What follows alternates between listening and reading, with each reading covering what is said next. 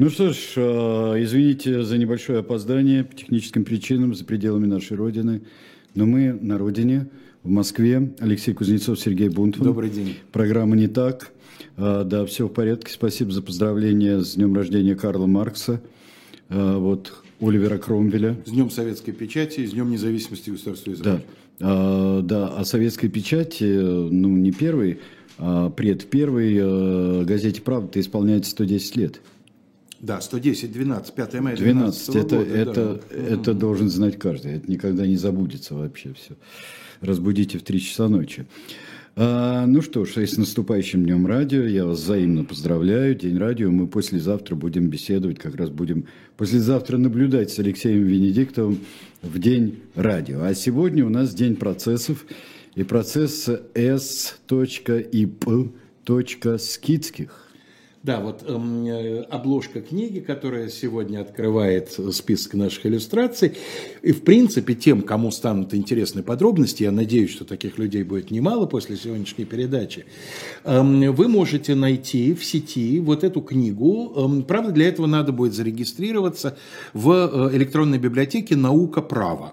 Это делается очень легко, и дальше там вот вы без труда найдете эту книгу и можете сами погрузиться во все хитросплетения аж трех судебных процессов по делу братьев Скидских.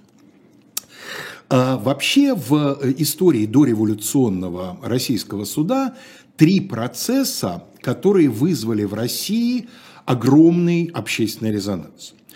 А, о двух мы уже делали передачи. Это дело мултанских ватиков, тоже угу. три суда, тоже, так сказать, колоссальные споры, которые продолжатся, кстати говоря, после окончательного оправдательного приговора. По-прежнему будут люди, кстати говоря, сейчас они есть, которые высказывают соображение, что дыма без огня не бывает, что эти удмурты, ох, они ну, не просто так, да. да. Конечно же, это дело Бейлиса. Тут резонанс был не только общероссийский, но и, можно сказать, международный, без всякого преувеличения. И вот, как это не покажется странным, дело братьев Скидских. По поводу него тоже спорили, ругались до хрипоты, причем раскол проходил по семьям, по дружбам, за Скидских, против Скидских. Что ж такого случилось? Дайте нам, пожалуйста, следующую картинку. Прекрасный, красивый, э, тихий, размеренный город Полтава. Не такой маленький, угу. надо сказать. Это все-таки столица губернии. Я посмотрел по переписи 1897 года, как раз в этом году начнется дело братьев Скидских, в Полтаве около 54 тысяч жителей. То есть это большой город. Эм, среди этих жителей немало чиновников, потому что губернский город – это самые разные учреждения, государственные, общественные. Вот на той фотографии, которую вы видите, перед вами справа большое такое красивое здание – довольно необычной архитектуры, это здание земских учреждений Полтавской губернии. Вот. Значит, земских деятелей немало. Ну и поскольку Полтавская епархия, то есть и определенный, так сказать, штат чиновничества духовного. Сождайте нам, пожалуйста, следующую картинку. Вы видите изображение, то есть, собственно, фотографию. Да? да? Это Полтавская духовная консистория. Такое вот аккуратненькое, чистенькое двухэтажное здание. Что такое духовная консистория, чем она занимается? Вот я прямо, именно по Полтавской, по адрес-календарю духовенства Полтавской епархии за 1895 год вам зачитаю, какие, какой круг вопросов входил в компетенцию консистории. Значит, сама консистория – это орган, состоящий из нескольких местных иереев. Он вроде бы подчиняется, но не совсем прямолинейно местному архипастырю. Мы с ним с вами обязательно познакомимся с полтавским епископом. А, но а, помимо членов самой консистории, которые обязательно духовные лица, есть определенный чиновный аппарат. Чиновники – обычные государственные чиновники. Секретарь консистории, окончивший курс Московской академии, коллежский секретарь Алексей Яковлевич Комаров от 3 марта 1894 года. В этот день он приступил к своим обязанностям. Четыре стола, казначейство, регистратура и архив. Четыре стола, то есть четыре отдела. Ну и то есть вот столоначальник это оттуда, Столоначальник да? оттуда. Это России оттуда, правят да. столоначальники, конечно. Первый стол распорядительный, ведает дела распределения приходов, определения увольнения членов Причта и другие соответствующие этому дела согласно резолюциям Преосвященного и постановлениям членов Духовной консистории. То есть это отдел кадров. Второй стол судный, ведает дела по проступкам духовных лиц в епархии. Значит, соответственно, это дисциплинарная комиссия такая своего рода, да, или, или служба собственной безопасности, как угодно назовите. Третий стол, чрезвычайно важный для сегодняшнего дела, метрический и бракоразводный, ведает дела по выдаче метрических выписей и разборе споров тяжущихся супругов. Значит, на самом деле этот стол давал разрешение на развод.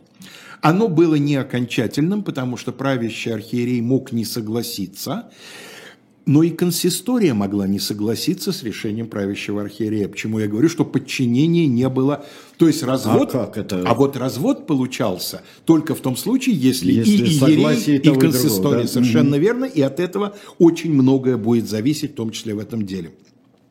И четвертый стол хозяйственный ведает дела о построении и поправке церквей, всех молитвенных зданий, о хозяйстве и богатстве, принадлежащим церквям и другие подобные дела. То есть АХЧ, административно-хозяйственная часть. Столоначальник этого стола, коллежский секретарь Стефан Леонтьевич Скицкий один из двух главных действующих лиц сегодняшнего дела. Я сразу хочу сказать, э, это очень, в общем, неловко, но я ничего, ничем не могу помочь этому горю. У нас сегодня будет немало фотографических портретов и судей, и адвокатов, и других лиц в этом деле важных, э, покойного, уб- убиенного, точнее, э, секретаря консистории Комарова есть портрет, а вот братьев Скидских нет – И рисунков нет даже. есть очень плохая фотография в книжке о них, но она настолько плохая, что вот ее совершенно никакой возможности посмотреть нет. Саш, дайте нам, пожалуйста, следующую картинку. Вот молодой человек. Комаров. Комаров, да. Алексей Яковлевич Комаров.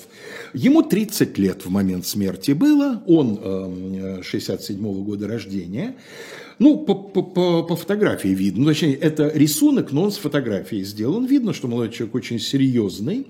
Он действительно был очень серьезным.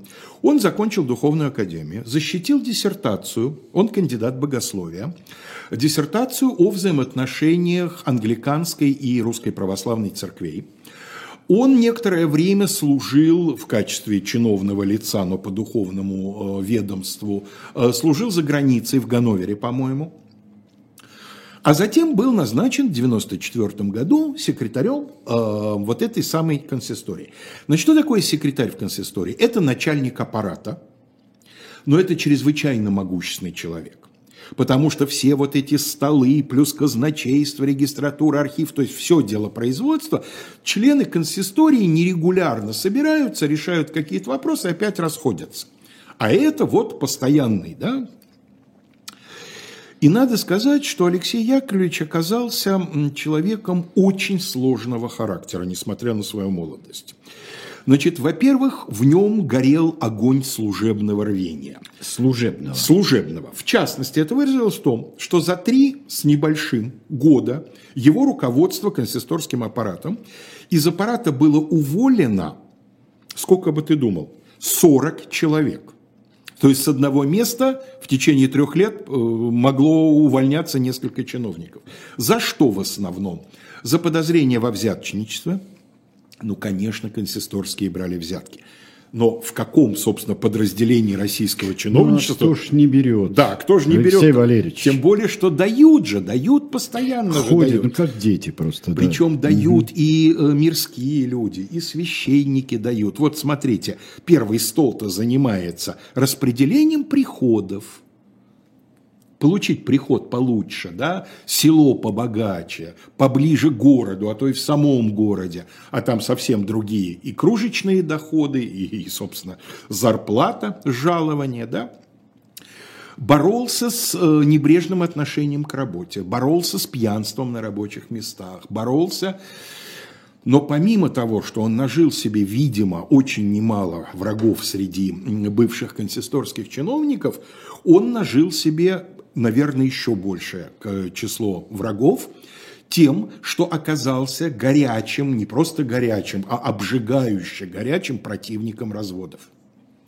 Вот при нем развестись в Полтавской губернии стало практически невозможно. По религиозному убеждению? Видимо, да. Видимо, да. Вот, видимо, в его картине мира развод был чуть ли не восьмым смертным грехом.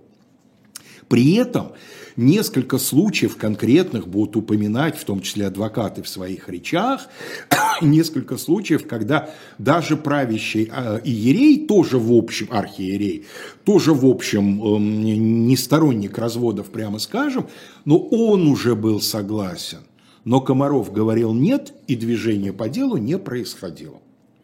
Причем в одном деле, как минимум в одном деле, вообще какая-то абсурдная ситуация. Консистория отказала некой даме, достаточно богатой и очень упрямой, отказала в разводе. Она говорит, хорошо, верните мне бумаги, которые я подавала, я буду обжаловать ваше решение, я пойду выше. А так, выше кто? А выше, соответственно, Святейший Синод. Но можно обжаловать решение консистории. Да, в принципе, Синод может э, принять другое решение, консистория вынуждена будет подчиниться. Такие примеры известны. Так он ей бумаги не возвращал. А имел право? Не имел. Ну, просто вот не имел и все. Потом вообще, когда, собственно, начнут разбираться во всем этом деле, после его гибели, выяснится, что он был вообще самодур тот еще. Например, в какие-то моменты, в какие-то дни он членов консистории не пускал в здание. При том, что они, естественно, могли приходить в любой день, когда считали нужным, присутствовать э, при любом разборе и так далее. Они а член... почему? Но это все равно, как, я не знаю, депутатов Государственной Думы не пускать в здание Думы. Типа у вас сегодня заседание... А сегодня нет заседания. Сегодня нет заседания и нечего вам просиживать да. там кресло ну, да. в рабочем кабинете, оно от этого портится. Вот не хочу я вас видеть, вы нам мешаете работать мы тут чиновники работаем, а вы приходите, лезете и так далее, и так далее, и так далее. И вот чего удивляться. Сождайте нам, пожалуйста, следующую картинку. Конечно, подробности плохо видны, но нам достаточно общего взгляда. Значит, э, вообще Комаров с молодой женой, ее сестрой и матушкой, то есть они жили общей семьей с э, женой, он жил общ, общей семьей с женой, э, тещей и заловкой – а, они, у них была городская служебная квартира, консистория снимала им квартиру. Этажом выше в том же доме э, была служебная квартира старшего из братьев Скидских, вот этого самого Степана, столоначальника. А, но поскольку наступило лето, лето в Полтаве, э, так сказать, достаточно жаркое, то он с женой и одной из двух служанок жил на даче. Дача находилась в четырех верстах от его работы, от здания консистории. Кстати говоря, дачу они снимали у человека очень известного. Но это просто совпадение. Эм, владельцем дачи был э, выдающийся российский медик Николай Васильевич Склифосовский. О, Через несколько лет, когда в конце жизни его разобьет инсульт, он последние годы проведет именно там. Это в районе села Яковцы, того самого, где, собственно, и произошла Полтавская битва. Она же не в Полтаве, она под ну, да, Полтавой. Она не в городе была. Вот, вот, собственно говоря, на, на территории, на поле боя находилась дача Склифосовского, и ее снимал, эм, значит, эм, Комаров. Видимо, не дешевая дача, потому что я думаю, что столичный, пусть и второй столицы, профессор медицины знаменитый, наверное, мог себе позволить неплохое загородное имение. Э, ежедневно по рабочим дням Комаров ходил туда и обратно пешком на работу. Получалось 4 версты и две с половиной по загородной местности, где-то полтора, полторы версты он шел по городу Полтаве. Ходил, видимо, очень быстро – Потому что 4 версты – это почти 4,5 километра. Вот жена потом, а очень, там буквально до минуты хронометраж будут просчитывать, жена говорила, что обычно у него дорога эта занимала 45 минут. То есть это в общем полубегом. Ну, неплохо, да. А в какие-то дни он доходил и гордился этим, и ей сообщал об этом за 35 минут. Хм. Ну, за 35 минут это вообще спортивная ходьба 4,5 километра. Это такая очень-очень энергичная. Да, это здорово. Вот, э, значит, ходил эм, э, одной и той же дорогой всегда. Там с дорогами, с вариантами дороги не очень, потому что местность очень изрезана оврагами, и поэтому там напрямки, как говорится, не срежешь. Там вот он шел по определенной тропинке, был привязан к определенным мостикам. Вот на этой схеме, которая содержится в той книжке, которую я вам порекомендовал, собственно, и воспроизведена схема его э, дороги до дачи. Поскольку он был человеком очень упорядоченного образа жизни, он всегда в начале 10 утром уходил, в 10 он появлялся в консистории, и уходил из консистории после трех. Он старался к четырем часам быть дома, к обеду. Жена его всегда ждала. Причем жена молодая, у них еще детей даже нету. Она выходила его встречать, э, ну там буквально минут пять ей надо было пройти. Все следят по плану. К последнему да. мостику. Там да. через небольшой овражек был перекинут деревянный мостик. Вот она его обычно романтически встречала на мостике. В последний день своей жизни, 14 июля, он почему-то, не объяснив, попросил не встречать его на мостике. Сказал, жди меня дома, я вот приду, да, как обычно, все, жди меня дома. Она и ждала, тем более, что мостик ей был виден прямо из дачи. Вот она сидела на веранде, ждала мужа, не видно мужа, не видно мужа, не видно мужа. Она забеспокоилась в районе 6 часов вечера.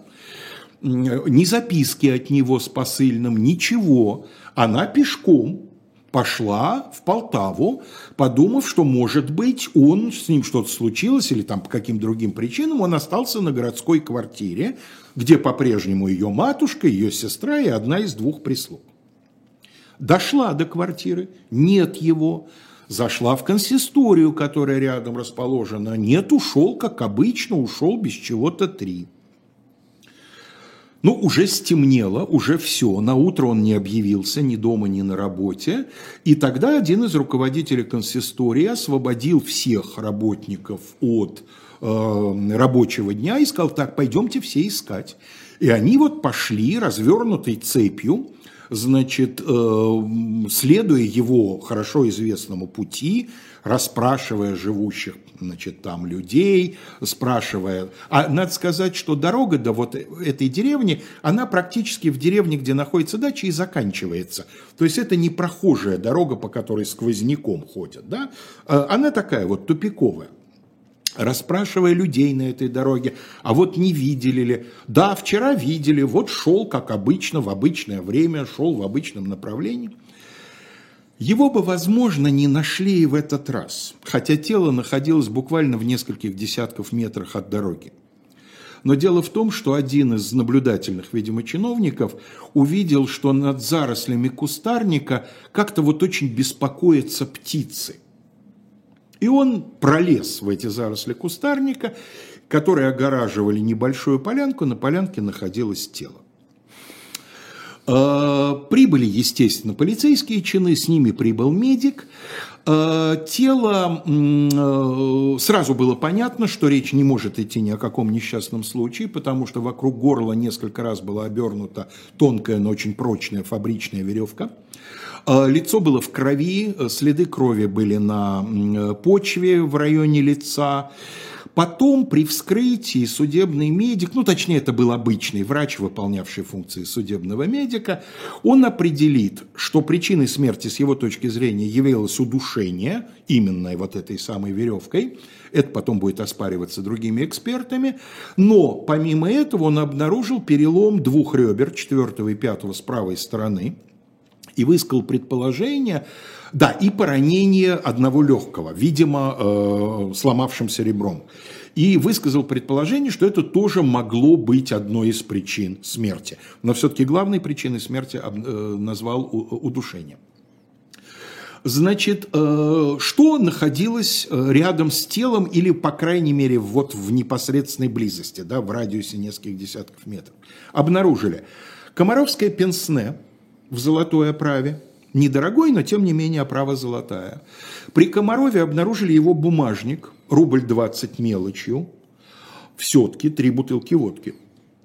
Я сейчас объясню, почему я именно на бутылке меряю не по собственной, так сказать, порочности. А, при нем был его портсигар с папиросами. А, при нем, при нем было все – единственное, чего при нем не было из ценных вещей, утром он попросил жену дать ему, он сказал, мне нужны часы, почему-то у него не было, вот, то ли он в починку их отдал, то ли еще, он попросил ее дамские часики, они были золотыми. Вот это единственное, что пропало. Но, кто его? Пенсне, например, обнаружили практически на дороге. Может, и часики вывалились, и часики кто-то заметил и подобрал, а Пенсне либо не заметил, либо не понял, что это золото, либо еще что-то. То есть да. все произошло на дороге сначала? Видимо, да, а может быть даже и дальше, чем на дороге. Э, плюс у него еще была с собой, он курил, и у него была с собой коробка спичек, оправленная в серебряную спичечницу. Она тоже, видимо, стоила несколько рублей, это уж по крайней мере. И самое интересное, последние недели он носил с собой шестизарядный револьвер. Этот револьвер тоже был при нем со всеми патронами. То есть, ну, во-первых, револьвер, зачем он его носил? Во-вторых, эм, надо сказать, что тоже вещь, которая, ну, наверное, уж десятку-то стоила. То есть, если часики взяли, чтобы имитировать ограбление, то очень странно, почему не взяли другие ценные вещи. Потому что в общем Деньги, и целом, например. в общем и целом рублей на 20-25 э, было что взять. Почему я говорю про водку и вообще э, про вот эти вот копеечные интересы? Дело в том, что всего в пяти метрах от тела да, на теле имелись следы волочения. Эм, э, конечности были исцарапаны, так как если бы уже мертвое тело тащили через кусты.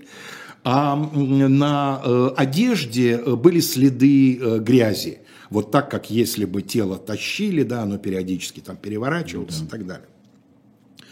Так вот, в пяти метрах от тела обнаружили утоптанное место, на котором явно совершенно э, один или несколько человек провели какое-то время.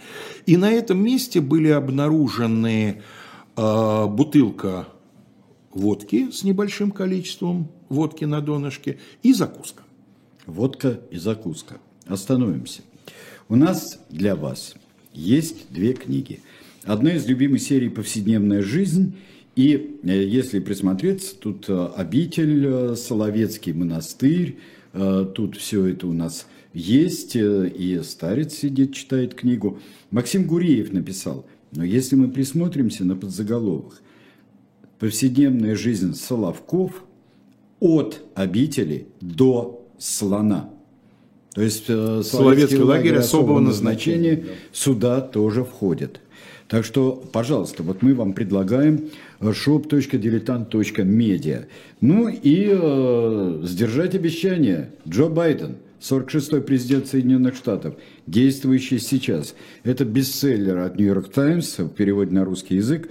А Барак Обама сказал, что он лев американской истории. Ну вот. Это новое животное появляется, потому что мы знаем, что слон осел – это республиканцы-демократы, наоборот, вернее. Вот. Так что смотрите, лев американской э, истории Джо Байден и повседневная жизнь Соловков, как обители, которые, кстати, тоже ведь содержались разные люди. Конечно, нет. Еще как... сколько. Ой, да там какие интересные люди-то сидели, и некоторые подолгу. Да. Один до 112 лет досидел, вышел, и еще три года там на Соловках доживал. Ну, Один из украинских гетманов, кстати говоря. Ну вот чем они занимались, как они проводили день, и те, кто там э, был монахом, и те, кто там содержался, и так далее, вплоть до советских времен. Вот это в книжке Максима Гуреева э, «Соловки от обители до слона повседневная жизнь. Ну вот, давайте, байденизация России, да, мы занимаемся. Хорошо, что, скажите, э, Хох, дорогой, что не соловкизацией России мы занимаемся. Вы подметили, байденизация, ну, все-таки это лучше. И байденизация не в том смысле, что байду несем всякую. Да? А, ну, конечно, да. Итак, Хотя как это не обыграли наши водка все? И закуска. Да. Дело в том, что водка не допита, хотя пить-то там, господи, водка, бутылка сороковка, то есть э, косушка, да, 310 миллилитров. Судя по всему, пили двое как минимум. И там еще на хороший глоток осталось. Ну, кто же оставляет глоток-то, если есть, так сказать, время и желание, да? И закуска недоедена. Два надкушенных куска булки, объеденных до корки, и два надкушенных куска колбасы. То есть похоже, что люди сидели, коротали время, дожидались, и появился он тогда, когда у них еще оставалось, но вот после убийства, видимо, в горло не полезло помянуть покойника. У полиции, естественно, возникла картина кто-то, э, больше одного человека, судя по всем этим останкам, и кроме того, Комаров был молодой и физически, судя по его скоростям, довольно развитый человек, то есть в одиночку тут управиться очень трудно. Он, видимо, сопротивлялся, потому что его зонтик, например, недалеко от тела нашли сломанным, то есть, возможно, он этим зонтиком пытался драться. Почему уж он до револьвера не дотянулся, трудно сказать. Вот, а, значит, два человека, а то и больше, его поджидали в укрытии, с дороги их э, место укрытия было не видно. Убили, отсюда переломе ребер. Один, видимо, стоял коленом, удерживал, второй душил или вдвоем душили. Затем отволокли тело э, с видного места. Вроде рядом с дорогой, но кусты очень густые, туда могли несколько дней не зайти, там никто не ходит. Вот если бы вот не эти галки, и если бы нет поисковой операции организованной, сколько бы он там пролежал, неизвестно. Практически сразу по сравнительно все-таки небольшому городу поползли слухи, называющие фамилии Скидских. Дайте нам, Саш, пожалуйста, следующую картинку. Перед вами епископ Полтавский, Иларион, в миру Иван Ефимович Юшенов, человек, который около 15 лет э, занимал эту должность. Вот Комаров покойный был одним из его любимцев. Епископ его поддерживал, в том числе и в его строгом отношении к разводам. И когда все это произошло, то епископ на похоронах произнес страстную речь, в которой э, сделал очень прозрачный для слушающих ее намек. Ты был человек чести, совести, неутомимого труда и долга. Но, к сожалению, исполнение служебного долга не всеми одинаково понимается. Строгое, но справедливое замечание в душе испорченной и развращенной принимается за личное оскорбление и вызывает чувство злобы и мести. Что же это за такое замечание, которое в развращенной душе и все решили, что Преосвященный намекает на инцидент, который был между старшим Скидским и э, убиенным за полгода до убийства. Э, под Рождество заканчивался год, сдавались отчеты. К этому времени э, Степан Скидский был уже с хозяйственного отдела повышен до казначея консистории. Это повышение. Угу. И э, он должен был сдать какой-то там хозяйственный отчет и запоздал.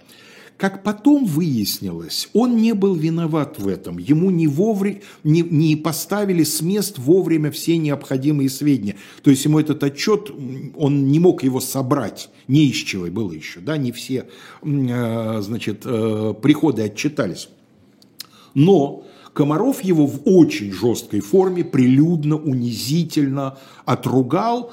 И вот якобы Скидский очень это переживал, это было известно. Хотя в целом как потом будет отмечаться, в том числе и адвокатами, несмотря вот на такую строгость, доходящую до самодурства, именно к братьям Скидским Комаров особенно не придирался. А, вот этот случай, когда он отругал старшего, чуть ли не единственный известный, когда у них был конфликт.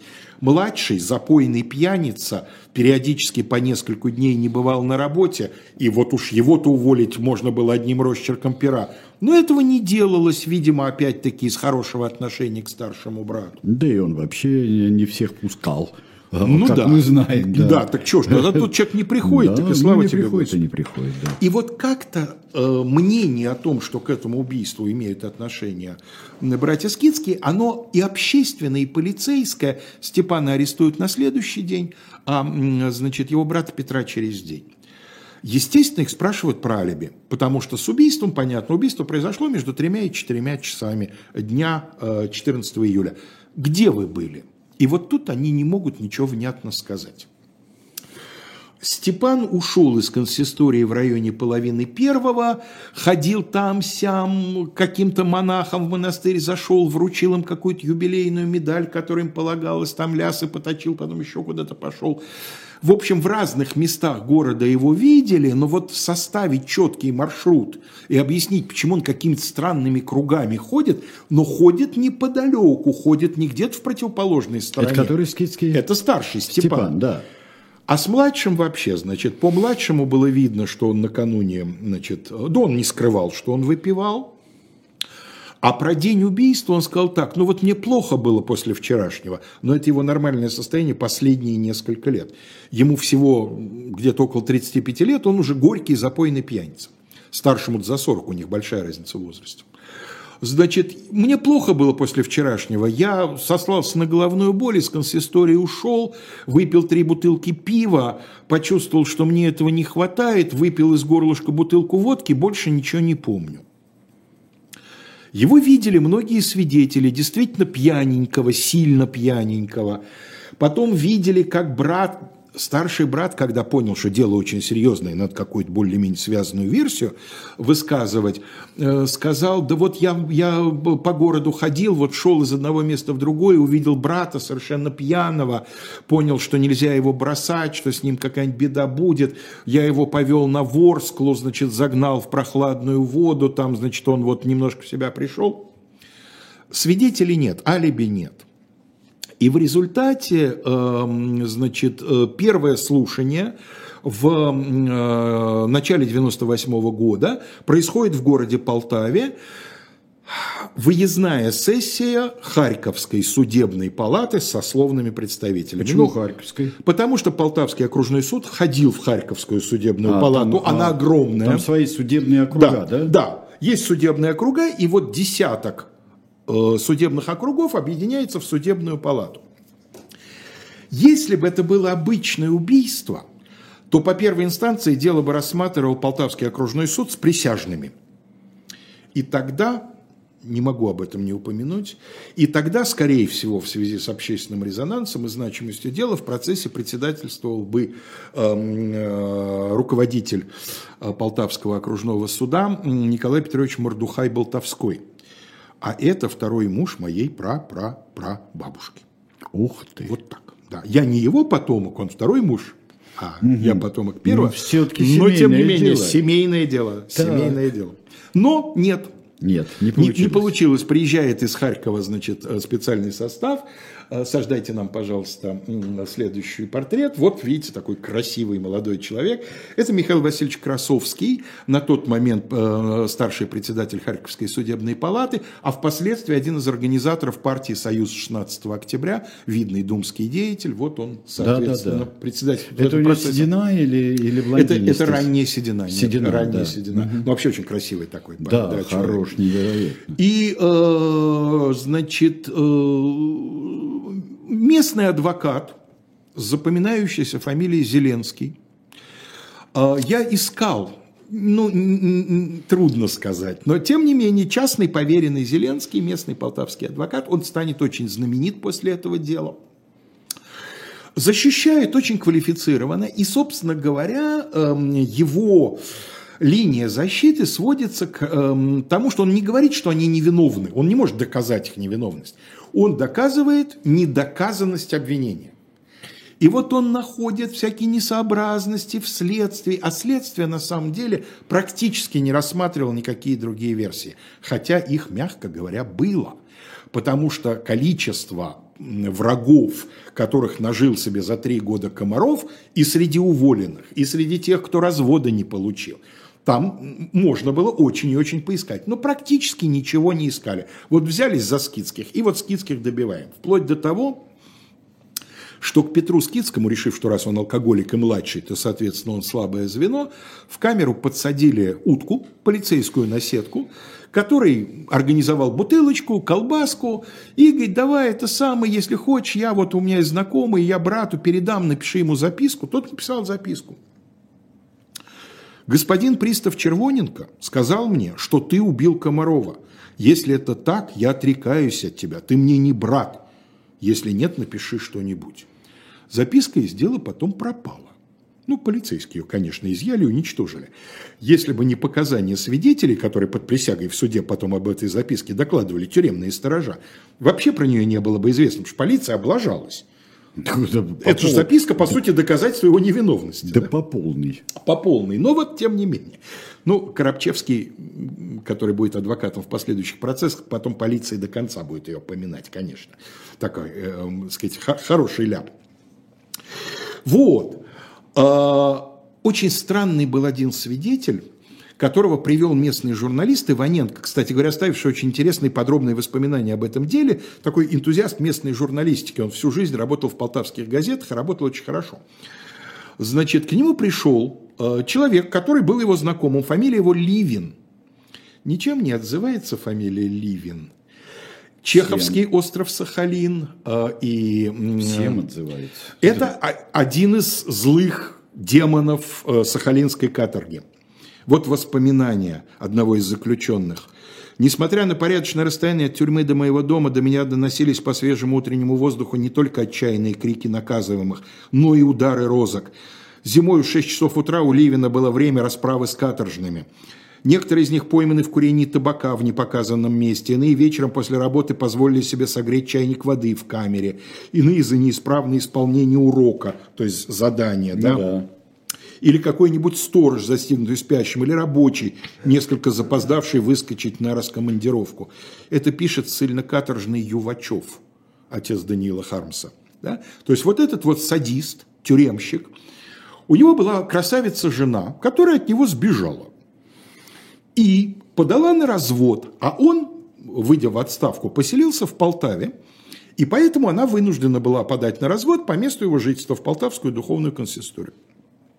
И вот Ливин прибежал очень возбужденный сказал, это она, это она убила, это она наняла убийц, вот она на все способная. Иваненко его по знакомству привел в суд на свидетельское место, значит, судьи, ну давайте рассказывайте. И тут понес какую-то пургу в состоянии полубезумном. В общем, пришлось его, что называется, э, выпроводить, потому что ничего толкового он не сказал. Но потом Коробчевский будет говорить, а почему же вы эту версию не проверили? Ну хорошо, он в суде произвел странное впечатление, с кем не бывает. Но на самом деле он называет конкретные имена.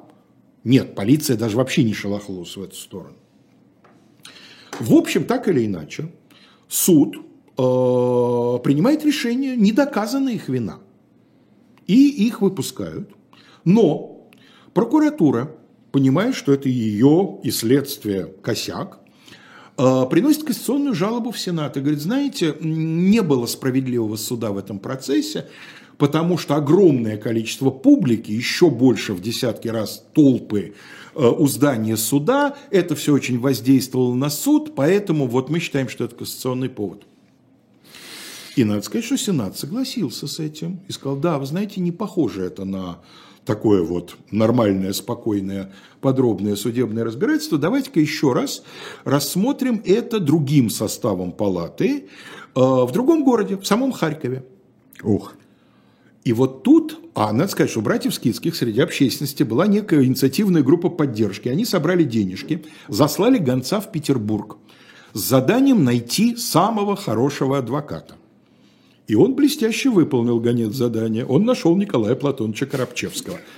Ну, куда уж лучше. Величайшего на тот да, момент, да. да. Спасович уже э, стар, Плевака уже тоже, в общем, не в самой лучшей форме, ну и потом Плевака московский, да. Он нашел Коробчевского. И Коробчевский поехал. Видимо, денежки были не очень маленькие, потому что Коробчевский много защищал бесплатно, но не думаю, что в этом случае, потому что ну, тут убийство и убийство, это же не, не политическое какое-нибудь дело, ну, да. да, там и так далее. Так что я думаю, что, по крайней мере, на второй процесс он приехал за гонорар, на третий уже может быть ради пиара, это тут все может быть, потому что уже на всю страну дело гремело. А, и второй состав суда, считает, что обвинение доказано. И тут сыграла вот какую, значит, очень важную вещь. А, при первом а, судебном рассмотрении епископ Стефан был, Иларион, извините, был болен, и он показания не давал. А тут его вызвали, Он прибыл, причем он имел право, как высокая духовная особа, он имел право дать показания у себя на квартире. Был, было такое в законе. Нет, он прибыл прямо в суд и в суде произнес страстную речь о том, какой хороший был человек, э, значит, э, Комаров. Комаров и какие нехорошие люди братья Скидские. И всех свидетелей духовного звания как подменили. Они разворачивают свои показания, они все начинают толдычить, какой хороший был покойный и как скидские были на него злы, вплоть до комических, трагикомических моментов. А, вот перво, первосвященник, преосвященный, извините, Да. преосвященный, Тоже выступил, после него допрашивают там какого-то тоже, значит, э, духовное лицо, а тот все показания дает, повернувшись к епископу. А епископ со свидетельского места пошел и сел в зале среди публики, естественно. Да? Суд его пытается развернуть лицом к суду. Но как только тот слышит вопрос, он разворачивается к епископу и рапортует туда. Коробчевский делал заявление, смотрите, ну невозможно, смотрите, как они меняют показания, понятно же, что это влияние мнения вышестоящего лица. Ничего с этим сделать было нельзя, суд не реагировал на эти вещи. И в результате суд выносит решение виновны.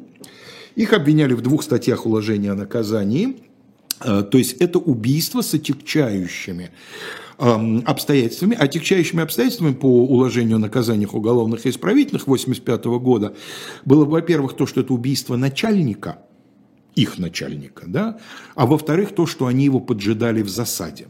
Это прямо вот пунктом в законе. В случае, если убийство сопряжено с ожиданием в засаде, это отягчающее обстоятельство.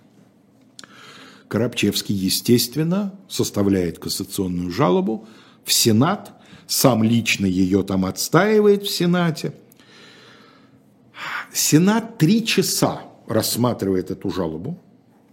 И я хочу процитировать обер-прокурора Владимира Константиновича Случевского, который э, давал свое заключение по этому делу и отстаивал ту точку зрения, что нельзя дело оставлять в таком виде, что нужно еще одно рассмотрение. Вот почему.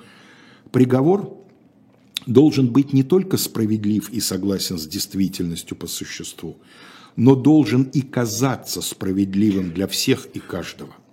Только удовлетворяя этому последнему требованию, судебный приговор в состоянии произвести то, благоприя... то благотворное психологическое впечатление, наличностью которого обуславливается сила уголовной репрессии в обществе.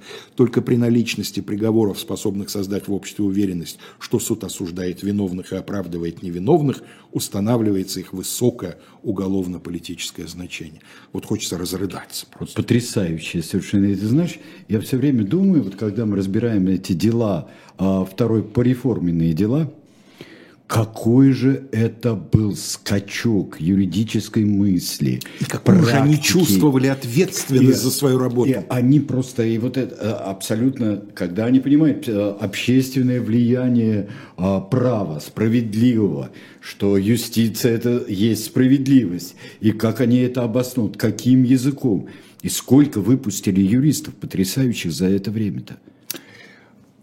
Не случайно э, Владимир Константинович Случевский, родной брат поэта Константина Константиновича Случевского. Да, вот э- это были юристы и поэты одновременно. Да?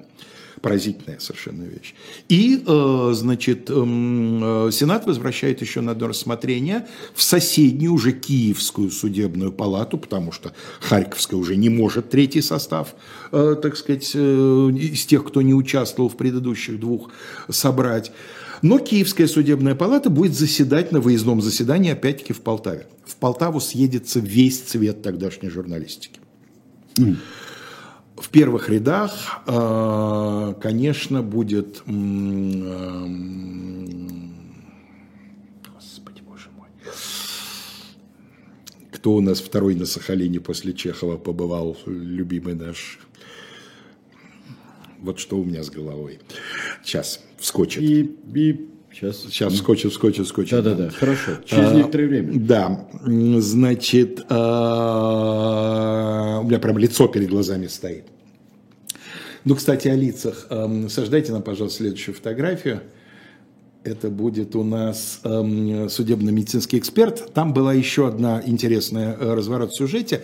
Во время первого процесса между собой буквально чуть ли не подрались в зале суда два, два судебных медика. Один местный полтавский, а второй харьковский знаменитый профессор Потенко. Вот он перед вами на фотографии. А из-за чего? Спорт. А, значит, местный полтавский медик отстаивал ту точку зрения, которая с самого начала сложилась, что они удавлены, что они удави, точнее, что убийцы удавили Комарова веревкой, и э, это главная причина его смерти, а перелом ребер это, как бы, что называется, э, попутное и не главное. А Потенко утверждал, что судя по тканям Э, значит, вот по так называемой странгуляционной борозде, которая образуется по удушению, он считает, что веревку на горло трупа накинули уже через некоторое время после убийства, что на самом деле убийство произошло в другом месте. И вполне возможно, что другим способом он считает, что душили то ли подушкой на, на лицо, то ли сдавливанием груди, и отсюда перелом. Влас Дорошевич был там. Конечно, Влас Дорошевич. Спасибо большое. Спасибо Сергей огромное. Скалов. Я не знаю, что вот... Ну, да. вот... ну бывает, господи, да. И э, Потенко дал заключение, что нет, что веревку использовали только для буксировки, а, так сказать, что она не орудие Чтобы убийства. оттащить, да. Чтобы оттащить. А это значит в другом месте. А где? И надо сказать, что к третьему процессу, помимо того, что вообще общество уже скандализировано всем этим и заинтриговано до крайности, так газеты еще раздули версию, что молодая жена покойного якобы причастна. И ее настолько затравили, что она наняла отдельно адвоката, который представлял ее гражданский иск о защите чести и достоинства. А с чего это она причастна? А вот э, пошли слухи, что на самом деле, вот, э, а что это она его не встречала в тот день, а еще какую-то записочку у него нашли в, кис, в этом самом, в портсигаре, э, ей адресованную, что-то там про баллы, непонятно. Одним словом, в зал только по билетам, значит, билеты достать невозможно, ажиотаж огромный. Так вот, э, значит, Влас Дорошевич, к этому времени уже знаменитейший российский журналист, у него всю жизнь было, как я подозреваю, два великих комплекса. Мултанское дело Короленко он хотел. И Сахалин Чехова Чех, он хотел. И он в обоих случаях это сделал. Он пробрался на Сахалин, хотя после Чехова тюремное начальство а мы, э, от одной мысли о приезде еще одного столичного журналиста приходило в бешенство. И вот его мултанское дело. Почитайте. Почитайте Дорошевича, так и называется, э, значит, дело братьев Скидских. Амфитеатров, которого мы не раз вспоминали в наших передачах, он так оценил э, его журналистскую работу – за последние 25 лет в русской печати нет более добросовестного и щегольского образца уголовного репортажа. Этически статьи Аскетских явились настоящим гражданским подвигом, а технически – совершенством газетной работы. И интересно, что с дела братьев Скидских начинается журналистская, а потом, соответственно, и писательская слава одного из наиболее ярких людей в русской литературе начала 20 века. Совсем молодым репортером на процесс приедет Леонид Андреев. Ух, и будет писать корреспонденции тоже, да. А, и э, третий состав суда приносит, выносит окончательное решение. Невиновный, вина не доказана.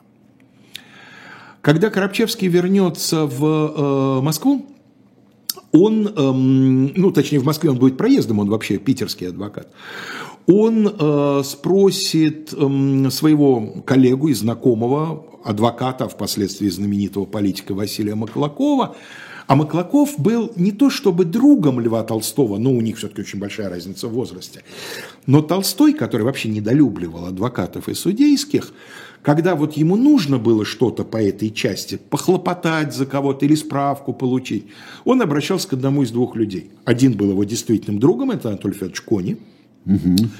А второй Маклаков такой молодой товарищ. И вот он, значит, зная про это, Коробчевский, который любил пиар, чего уж там, э, сказал ему, слушайте, а как вы думаете, Льва Николаевича не заинтересует история братьев Скидских? Я бы ему с удовольствием рассказал.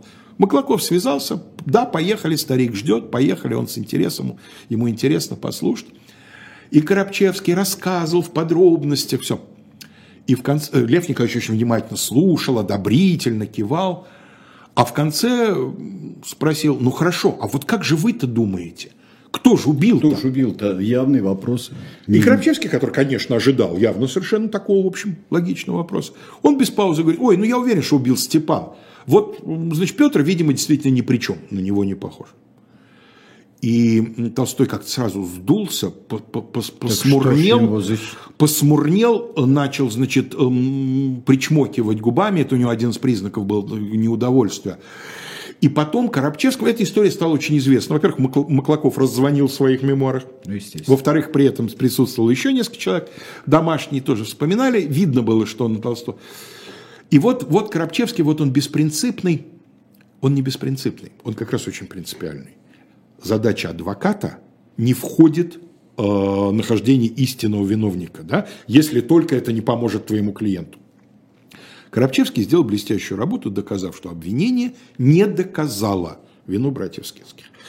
Дальнейшая судьба их э, точности неизвестна, но похоже, что старший так и остался служить чиновником, только перевелся в соседнюю губернию, то ли в Ельце, он где-то, в общем, неподалеку а что касается Петра, то он э, перешел эм, в какое-то большое помещичье хозяйство, в экономию, ну, видимо, каким-то там тоже счетоводом или каким-то делопроизводителем, и там, видимо, тихо спивался, потому что это был человек уже, суть по всему, конченый к этому времени. Вот такое вот дело. Кто убийца, неизвестно до сих пор.